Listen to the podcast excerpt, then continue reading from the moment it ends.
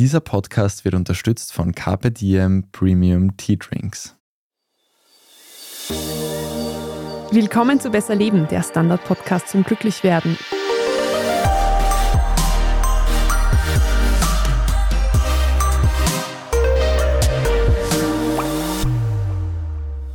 Ich bin Franziska Zeudel. Ich bin Martin Schauhuber.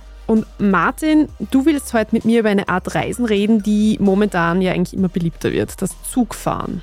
Genau, bei vielen wird die Sommerplanung gerade so auf Hochtouren laufen und das heißt ja oft auch Urlaub und Reisen, sei das jetzt im In- oder im Ausland. Und vor allem aber nicht nur aus Klimaschutzüberlegungen setzen sich immer mehr Leute in den Zug statt ins Flugzeug und ja, Zugreisen kann fantastisch sein, aber es hat auch seine Tücken, was uns zu dieser Folge hier bringt. Ui, ich bin gespannt auf deine Erzählungen. Wie umgeht man denn diese Tücken? Zugreisen ist dann eben doch ein bisschen mehr als einfach ein Ticket zu kaufen und sich reinzusetzen. Noch deutlich mehr als bei anderen Reiseformen zahlt sich gute Planung aus in diesem Fall. Also auch wenn man noch nicht einmal eine Grenze überquert, selbst wenn man nur in Österreich bleibt. Ich habe die Folge heute so in drei Abschnitte geteilt. Tipps für die Reiseplanung, Tipps für Zugreisen im Ausland mitsamt meinen Lieblingsrouten und Tipps für die Fahrt selbst. Und ich hoffe, dass natürlich vieles wird routinierte Zugfahrerinnen und Zugfahrer jetzt vielleicht nicht so neu sein, aber ich hoffe, dass auch für die, die das schon sehr, sehr gut kennen, vielleicht doch auch was Neues dabei ist. Ja, dann fangen wir mal ganz simpel an. Ich will mit dem Zug in den Urlaub an den Bodensee und habe kein Klimaticket. Ja, da wird den richtigen Zug zu suchen noch recht leicht sein, weil du nicht umsteigen musst und weil es da viele Züge gibt jeden Tag. Bei einer anderen Destination müsstest du in Wahrheit jetzt schon aufpassen mit der Planung, weil wenn du einfach was suchst, wird dir gerne mal so ein 5-Minuten-Umstieg vorgeschlagen. Das bedeutet dann, dass du die ganze Fahrt davor einen innerlichen Stress hast, weil du weißt, du darfst auf keinen Fall zehn Minuten zu spät sein. Dann hetzt am Bahnsteig zum nächsten Bahnsteig, steigst vielleicht verschwitzt ein, vielleicht verpasst den erst recht. Also da wäre schon mal wichtig, mit viel Puffer nur Umstiege überhaupt erst planen. Ja, aber nach Bregenz werde ich jetzt wahrscheinlich ohne ja. Umsteigen kommen, im besten Fall zumindest. Genau. Und da ist einmal das erste eben möglichst ein günstiges Ticket buchen für die meisten Leute. Je früher du es weißt, desto eher kriegst du noch eine Sparschiene die schon je nachdem, wo genau es hingeht, deutlich günstiger sein kann als dann der normale Listenpreis. Wenn man in Österreich weit fährt, das bedenken manche Leute nicht, da kann sich die Vorteilsgrad von der ÖBB auch schon für teilweise sogar für einmal hin und zurück und auch schneller mal, wenn man dann eine Strecke zweimal fährt im Jahr, kann sich das schon sehr, sehr schnell rentieren. Gerade wenn man noch so jung ist, dass man eine verbilligte kriegt. Da muss man natürlich schon dann auch dran denken, sie wieder abzubestellen, wenn man jetzt sonst gar nicht Zug fährt, aber kann sich schon lohnen. Es kann sich auch lohnen zu schauen, ob es vielleicht gerade zufällig ein Angebot für die erste Klasse gibt also es gibt auch so erste Klasse Sparschiene und, und, jedes Land hat da seine Angebote. Bei uns heißen sie eben Sparschiene, weil erste Klasse ja eher so Businesskunden im Visier hat. Gerade an Wochenenden kann man da schon auch Schnäppchen machen. Gerüchteweise soll es in Deutschland vorkommen, dass die erste Klasse billiger wird als die zweite. Ich habe das jetzt nicht belegt gefunden, aber die Leute schreiben, dass es so vorkommen soll. Ja, ich bin schon mal zumindest sehr luxuriös von Hamburg nach Wien gekommen in der ersten Klasse zu einem Spottpreis. Waren dann leider lauter lärmende Fußballfans neben mir, aber ja, du bist wahrscheinlich auch vom Match kommen. Ganz genau, du kennst mich zu gut, Martin. Also, ich habe jetzt mein Ticket angenommen, natürlich zweite Klasse als Journalistin. Im Normalfall reise ich in der zweiten Klasse. Wie geht es jetzt weiter?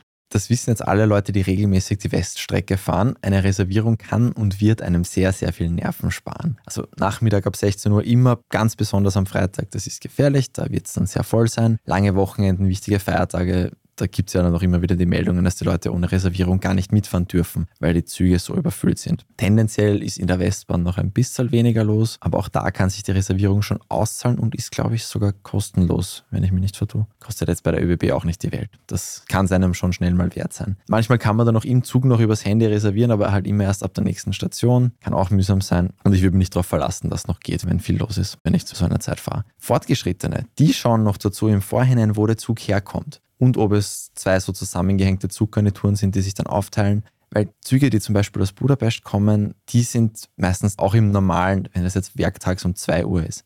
Auch dann sind die deutlich voller als solche, die erst in Wien starten oder dem Flughafen starten. Ich war auch schon mal in einem wirklich randbackelvollen Zug nach Salzburg, der laut den Schildern auf der Tür aus Rumänien gekommen ist. Ich habe jetzt versucht, das zu rekonstruieren. Im normalen Fahrplan konnte ich den nicht finden. Also mag sein, dass das vielleicht was Improvisiertes war. Aber das ist ein super Tipp. Ich schaue auch immer in Linz am Bahnsteig bei diesen zweigeteilten Zügen und steige in die Garnitur ein, die zum Flughafen fährt und nicht nach Budapest, weil die ist wirklich immer deutlich, deutlich leerer, ja. Und da kann man ja dann oft auch gar nicht wechseln. Ja, ja, ja. während der Fahrt. Also Genau, dich kannst dann- wirklich im Vorhinein entscheiden. Im schlimmsten Fall erst in St. Pölten wechseln, ja, genau. Und jetzt gib mir einen Tipp. Ich habe eine Vermutung, aber ich bin gespannt, was du sagst. Wenn ich reserviere, wo ist der beste Platz für mich? Ruheabteil, Familienabteil musst du natürlich bedenken, wenn du da eins davon möchtest. Bitte nicht ins Ruheabteil setzen, wenn du Schmäh fahren willst, ganze Fahrt. Gibt es leider auch diese Leute. Aber ein wirklich guter Tipp, wenn man sich den exakten Platz aussuchen kann, der ist an die Himmelsrichtung zu denken. Weil wenn du Ost-West fährst und du fährst tagsüber und du sitzt auf der linken Seite, dann wird dich die Sonne komplett durchrösten im Laufe der Fahrt, vor allem wenn es jetzt im Hochsommer ist natürlich. Und wenn du auf der rechten Seite sitzt, bist du im Schatten tiefenentspannt. Das gilt natürlich für alle Verkehrsmittel und das kann man auf unterschiedliche Arten immer mitdenken. Gerade im Bus ist wirklich extrem. Im Bus am Fenster sitzen auf der Sonnenseite ist wirklich verheerend. Aber ich mache das auch, wenn ich fliege. Da kannst du auch überlegen, welche Seite willst du sehen. Wo ist vielleicht der Sonnenuntergang dann, wenn du Nord-Süd fliegst. Ich mache das und es ist cool. Bin total wo, fasziniert. Wo fliege ich an irgendeiner coolen Gebirgskette vorbei, die ich vielleicht ein bisschen besser sehen möchte? Fliege ich eh drüber. Naja, manchmal fliegt man weit vorbei, dass du das dann wirklich am Blick. Okay, Aber natürlich, das größte Thema ist auch für mich einfach dieses Thema, will ich da schwitzen? ja, Direkt am Fenster. okay. Dinge, die ich mir noch nie überlegt habe. Aber zugspezifisch. Es gibt oft eine gute und eine schlechte Seite. Und das kann man auch recherchieren, wenn man wirklich so eine Panoramaroute dann hat. Da kann es einfach sein, dass alles schön auf der rechten Seite ist. Und dann sitzt links und kannst da jedes Mal rüberspechteln. Und also auch da kann sich ein kurzer Googler, und das steht dann auch, das sieht man wirklich oft, setzt euch rechts hin, weil das, das, das ist auf der rechten Seite. Kann Mhm. sich lohnen. Und bist du Typ 4er Sitzgarnitur oder eher Typ 2er? Ich warne vor Tischplätzen. Ui. Tischplätze nur, wenn ich weiß, ich sitze maximal zu zweit auf diesem Tisch und ich weiß, dass keine dritte Person dazukommt. Oder wenn ich halt zu viert unterwegs bin von mir aus, aber es ist so viel weniger Beinfreiheit. Und ich glaube, man denkt sich da oft, ah, cool, wie früher, wo das in Bussen noch was Besonderes war mit dem Vierer. Naja, nein, also du hast halt keinen Platz für die Beine, wenn du einigermaßen groß bist. Wird es dann wirklich schon eng. Wir merken, auch Reservieren ist schon eine Wissenschaft für sich. Ja, ist es. Es ist auch noch nicht vorbei. Zum Beispiel in der Mitte des Waggons ist es stiller, weil die Räder sind an den Enden eher. Da hört man das dann nicht so laut. Und es gehen auch nicht ganze Zeit Leute aufs Klo an dir vorbei. Sind halt doch deutlich weniger, wenn du in der Mitte sitzt. Wenn man jetzt keine Reservierung hat und keinen Platz findet, da habe ich mir schreiben lassen auf meinem Instagram-Rundruf, dass man zum Fahrradabteil schauen soll, gerade auf der ÖBB-Weststrecke. Es gibt ja öfters so kleine Fahrradabteile, wo man schon ungefähr vier Monate im Vorhinein reservieren muss, wenn man sein Fahrrad dort unterbringen will. Aber dort dürfte am ersten noch Platz sein, hat ein Kollege von uns mir geschrieben. Ich gehe da in den Speisewagen. Das wäre der nächste Tipp gewesen. Auch oft ist da noch ein bisschen Platz und in manchen Ländern kann man da ja auch wirklich sehr anständig essen und trinken zu sehr anständigen Preisen. Muss jetzt jeder für sich entscheiden, ob das für Österreich auch gilt. Aber kann auch wirklich ein cooler Geheimtipp sein. Also sicher besser als in jedem dahergelaufenen Bahnhofsbeisel, würde ich sagen. Das auf jeden Aus Fall. Ja. eigener Erfahrung. Die Selina hat mir auch noch geschrieben, dass man, wenn der Zug übervoll ist, manchmal beim Schaffner sehr günstig erste Klasse Upgrades kaufen kann. Das habe ich zum ersten Mal gehört, habe ich noch nie probiert. Aber dürfte auch im Zug noch gehen, wenn viel los ist. Ja, das ist hilfreich. Und jetzt gibt es ja auch für immer mehr Strecken Nachtzugverbindungen. Das klingt ja schon sehr verlockend. Ich habe es auch selber schon ausprobiert, über Nacht ans Ziel zu kommen. Ja, und je nachdem, wie leicht man zu einem guten Schlaf kommt, kann es auch wirklich super funktionieren. Für die, die es noch nie probiert haben und vielleicht für diesen Sommer überlegen, gerade im Sommer sind die beliebten Nachtzüge früh ausreserviert, also vor allem die Schlafwegen und die Liegewegen. Diese ganz komfortlose Sitzabteil-Variante, die sollte man sich sehr gut überlegen. Aber Wenn sie ist man- halt sehr günstig. Sie ist sehr günstig, das ist total super. Und wenn man vielleicht jünger ist und noch fitte Rücken hat, alle drei kreisen wir gerade unsere Schultern im Studio, auch unser Produzent macht mit. Wir sind alle total Weil man schon fit. genau weiß, was passiert, wenn man dann nicht mehr ganz fit ist und sich da reinsetzt über Nacht und dann am nächsten Tag aussteigt und völlig gerädert ist. Und treue Hörerinnen und Hörer wissen natürlich, wie wichtig Martin sein Schlaf ist. Ganz genau. Jede Ja, Folge wieder. Halt nicht zu sehr sich den Rücken zu ruinieren. Und es kann super passen, wenn man dann so ein Sechserabteil hat und so zweit drin sitzt und jeder kann sich querlegen. Cool, passt. Aber damit würde ich halt nicht rechnen zur Hochreisezeit. Aber mit Liegeabteil, mit Schlafabteil macht man natürlich gut Kilometer, kriegt normalerweise schon ordentlich Schlaf, wenn man ein paar Kleinigkeiten mitnimmt und einpackt und spart sich eine Hotelnacht. Das ist auch nicht zu vergessen. Die Leute jammern oft, was das kostet, aber ja.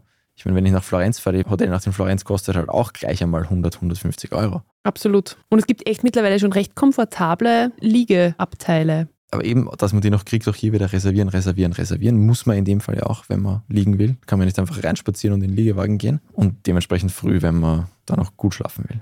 Wenn die Reise ins Ausland geht, was sollte man da sonst noch beachten? Also wer jetzt nicht zufällig eine Goldmine im Garten hat, der wird sich, wie wir alle, als erstes mal anschauen, was die günstigste Version ist, wie das am billigsten geht. Und im Ausland ist da immer die erste Frage, zahlt sich Interrail aus? Interrail-Pässe, für die, die sich noch nicht so befasst haben damit, die gibt es in verschiedensten Konfigurationen. Man kann, das längste ist drei Monate täglich in allen 33 teilnehmenden Ländern, dass man alles fahren kann. Es gibt so den Klassiker, bei dem man sieben Tage innerhalb von einem Monat fahren kann, ist natürlich deutlich günstiger. Oder es gibt auch nur einen einzigen Tag in einem einzelnen Land. Das dann halt je nach Land, glaube ich, fängt bei 51 Euro an oder so. Bei einem sehr kleinen Land natürlich. Selina hat geschrieben, dass sie das in der Schweiz schon öfters verwendet hat. Weil wenn du die Schweizer Vorteilskarte quasi nicht hast, ist das schnell so teuer, dass bei zwei Fahrten kann es sich schon mal lohnen, dafür einen Tag auch nur das Interrail-Ticket zu nehmen.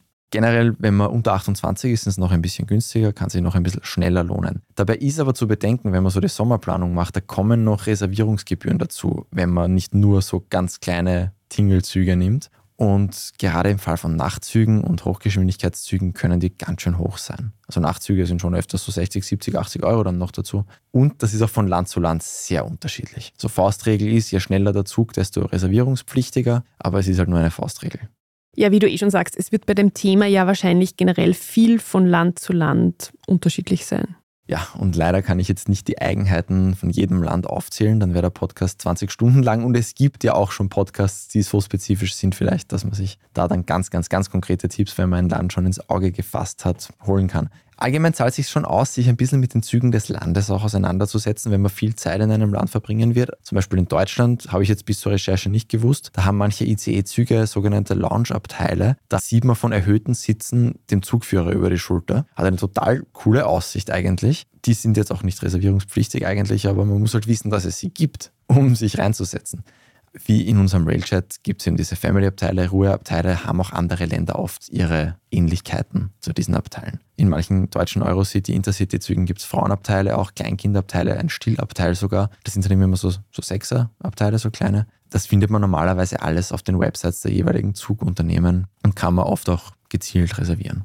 Wenn sich Interrail jetzt nicht auszahlt für mich, dann muss ich mir halt immer noch irgendwie ein Ticket organisieren. Ja, wobei in manchen Ländern gibt es jetzt noch so Sonder-All-Inclusive-Tickets für Touristen, so Mini-Interrail quasi. Da gibt es den Balkan Flexi Pass, den Brit Rail Pass für Großbritannien eben, den Renfe Pass gibt es für Spanien und auch Deutschland und die Schweiz haben sowas für Touristen. Kann man dann auch nochmal schauen, ob sich nicht das dann rentieren würde. Wenn auch das keine gute Option ist, ja, dann brauchst du eben natürlich normale Tickets. Und das ist in manchen Ländern auch super einfach und total cool und in manchen ist es halt einfach wirklich kompliziert. Weil nicht jedes Land hat nur ein Bahnunternehmen und nicht jedes von diesen Bahnunternehmen hat eine brauchbare, auf Englisch gut übersetzbare oder funktionierende Website.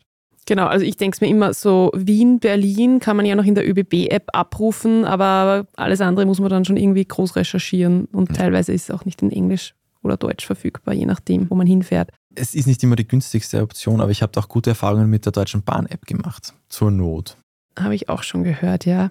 Und weil du jetzt eh schon von der günstigsten Option redest, wie finde ich denn raus, was jetzt meine beste Option ist? Ja, also wie gesagt, zuerst schon einmal versucht über den lokalen Anbieter, weil mittlerweile schaffen es die meisten Länder, das einigermaßen touristenfreundlich hinzukriegen. Falls nicht, gibt es Webseiten wie Omio, also OMIO oder Trainline, mit denen kann man normalerweise relativ okay die Optionen vergleichen. Wenn man sich das Ganze jetzt leichter machen will oder auch vielleicht eine längere Zugreise in exotischere Gegenden als Stockholm oder Barcelona plant, da gibt es ein österreichisches Zugreisebüro namens Traveling, also so wie Train ohne N und Welling wie den Rest von Traveling. Stand heute, wir nehmen das sehr, sehr knapp vor der Aufnahme auf, also wird es wahrscheinlich auch, wenn ihr das hört, noch stimmen, machen die gerade Pause, weil sie im Frühling ihre neue Buchungsplattform starten wollen. Und dafür brauchen sie offenbar gerade alle Kräfte. Aber eigentlich ist das ein Reisebüro, mit dem du eben auch über mehrere Länder verteilte Zugreisen organisieren kannst. Ich bin gespannt, wie sie das dann hinkriegen, weil so eine zentralisierte Online-Buchung, sie wollen eben mit ganz vielen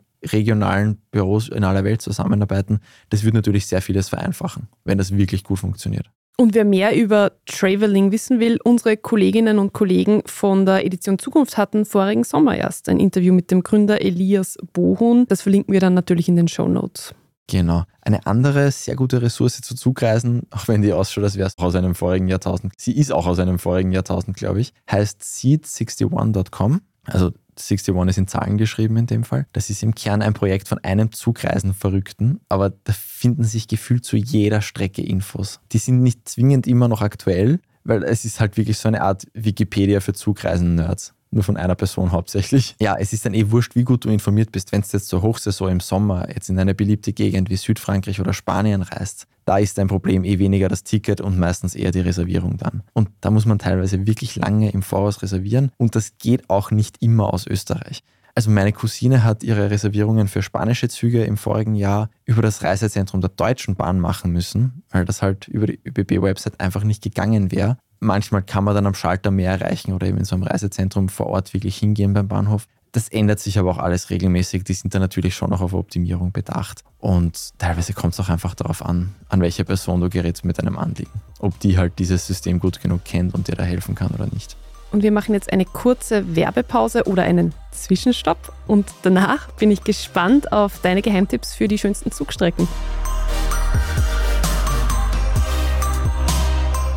Wir sind gleich wieder zurück. Weißt du eigentlich, wie unser Kombucha gemacht wird? Die Reise beginnt mit dem Aufguss besonderer Teekräuter. Durch die doppelte Fermentation entsteht eine Vielzahl an Aromen. Das Ergebnis: ein Teegetränk, das wie kein anderes schmeckt. Entdecke jetzt deinen Zen-Moment mit Carpe Diem.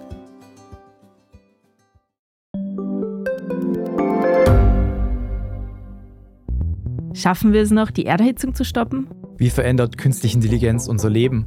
Wie werden wir in einer heißeren Welt leben, arbeiten, urlauben? Und wann fahren Autos autonom? Ich bin Alicia Prager. Und ich bin Florian Koch. Um solche und viele weitere Fragen geht es im Podcast Edition Zukunft und Edition Zukunft Klimafragen. Wir sprechen mit Expertinnen und Experten und diskutieren Lösungen für die Welt von morgen. Jeden Freitag gibt es eine neue Folge.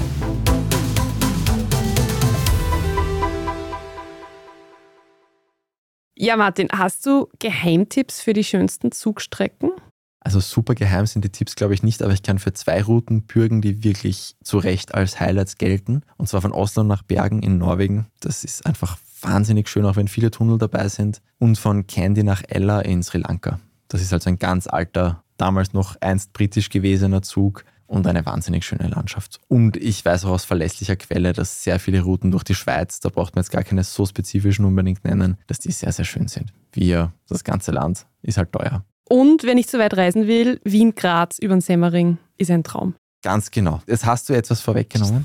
Aber das ist gut so, weil die Semmeringbahn kann man gar nicht genug loben. Es ist wirklich schön. Man darf halt kein mobiles Internet brauchen, wenn man drüber ja. fährt. Ja, es gibt in diesem wunderbaren Internet, gibt es auch für jedes Land Geheimtipps. Wenn man jetzt ein bisschen rumgoogelt, es gibt einen Haufen Top-10-Listen, sowas internationales. Schönste Zugreisen Europas, schönste Zugreisen der Welt. So klassische Stammgäste sind da zum Beispiel Genua nach La Spezia, durch die Cinque Terre in Italien. Es ist der Glacier Express in der Schweiz, also komplett durch die Schweizer Alpen vorher schon angesprochen, ist es nicht so überraschend, dass der schön ist. Oder eben, hier wäre die Semmeringbahn jetzt auch noch gekommen, weil das wirklich einfach sehr, sehr nett ist.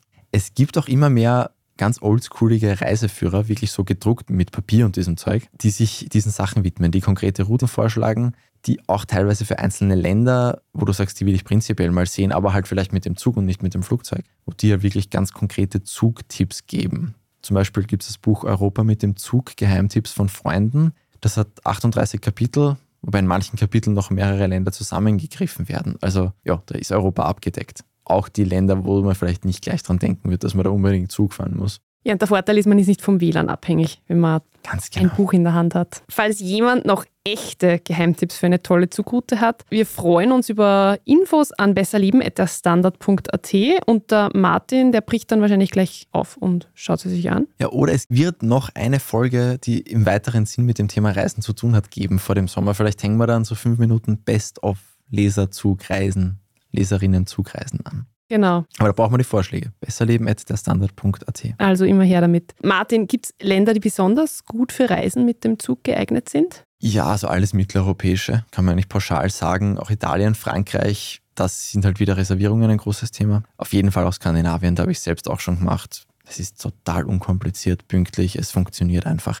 Man kann ja auch, ich rede jetzt nur über Europa, weil die meisten Leute starten eben mit dem Zug und werden in den seltensten Fällen jetzt Zeit haben, dass eben der Gründer von Traveling erzählt gern, dass seine erste Zugreise nach Vietnam war. Also die, die ihn darauf gebracht hat, dieses Reisebüro zu gründen. Das geht sich jetzt nicht in unser aller Sommer so easy aus wahrscheinlich. Aber ich meine, abgesehen von Ostasien würde ich aber sagen, ist das jetzt echt eher der Fall für Zugliebhaber dann. Da braucht man vielleicht ein bisschen mehr Zeit und Geduld. Ziemlich verheerend soll es in Großbritannien sein, was den Zustand der Bahn betrifft, halt tot privatisiert ich habe meine begrenzte Erfahrung war eigentlich sehr gut, aber das hört man schon sehr oft, dass das nicht wahnsinnig viel Spaß macht, wenn man öfters mit dem Zug fahren muss da oben.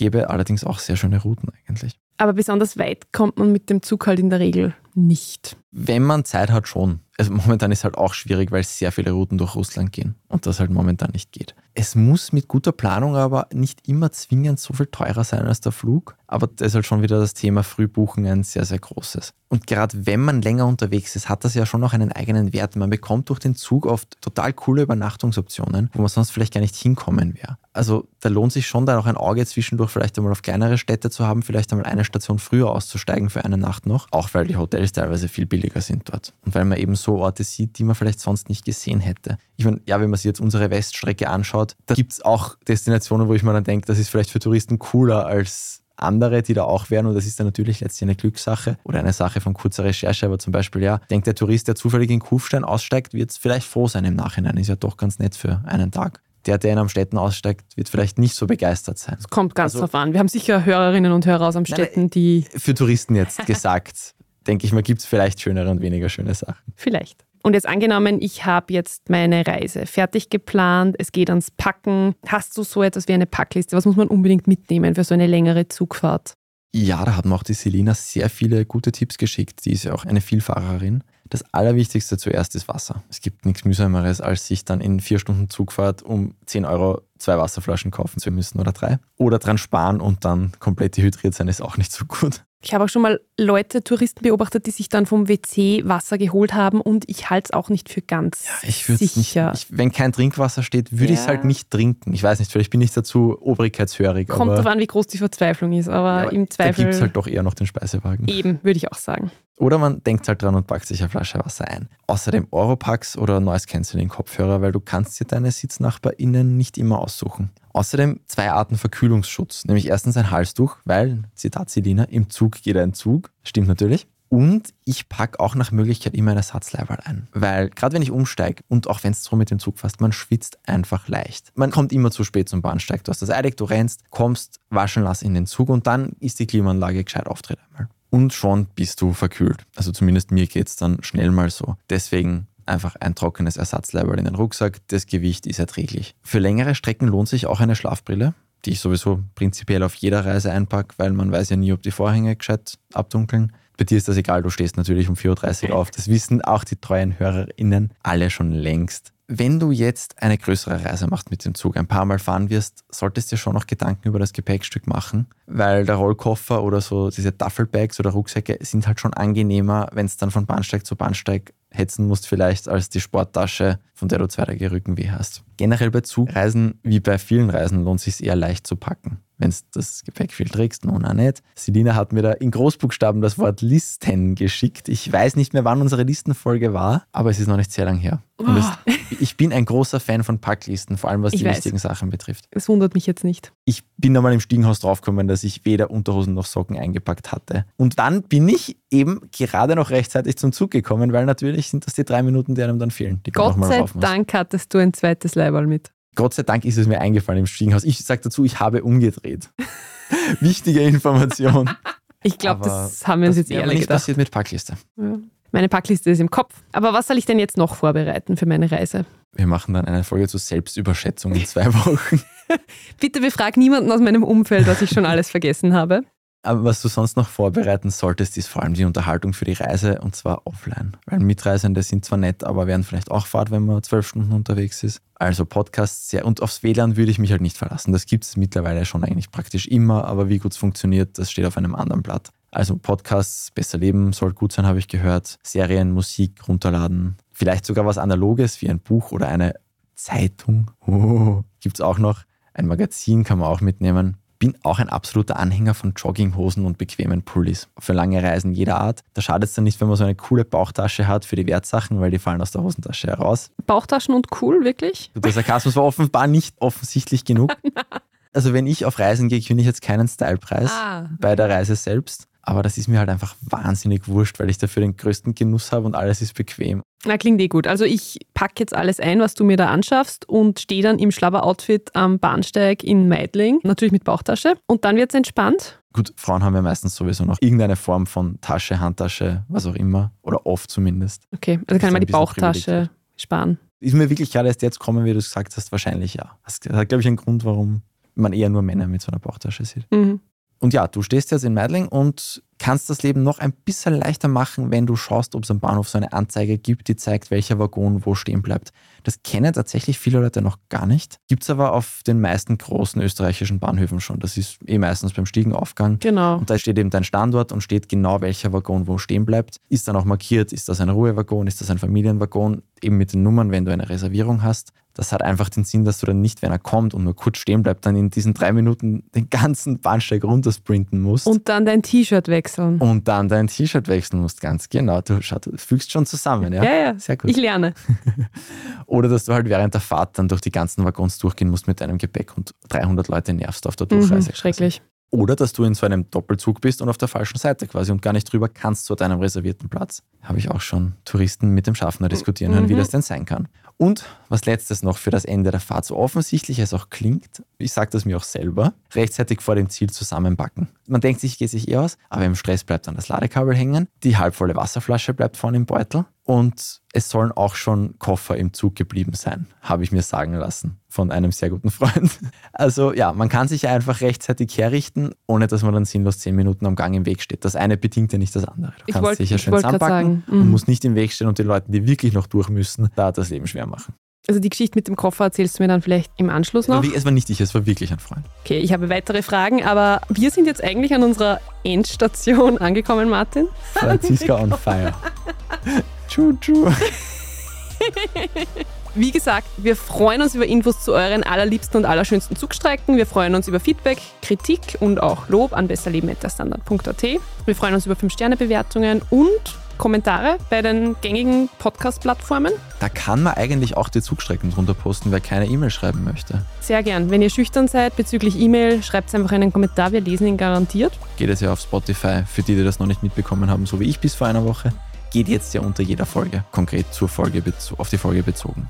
Das war Besser Leben, der Standard-Podcast zum Glücklichwerden. Ich bin Franziska Zeudel Ich bin Martin Schahuber. und produziert wurde die Folge von Christoph Krubitz. Ciao, gute Fahrt. Tschüss, bis nächste Woche.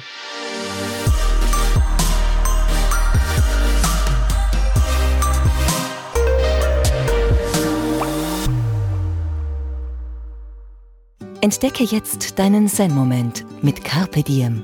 Unser Kombucha wartet schon auf dich in Österreichs Lebensmitteleinzelhandel und Drogeriefachmärkten.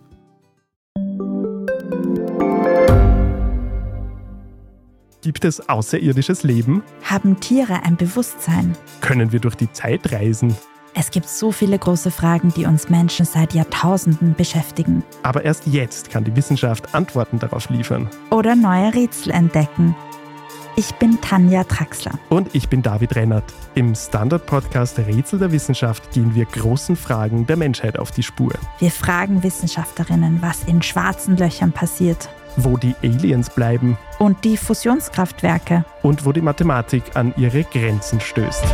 Rätsel der Wissenschaft. Jeden Mittwoch eine neue Folge. Überall, wo es Podcasts gibt.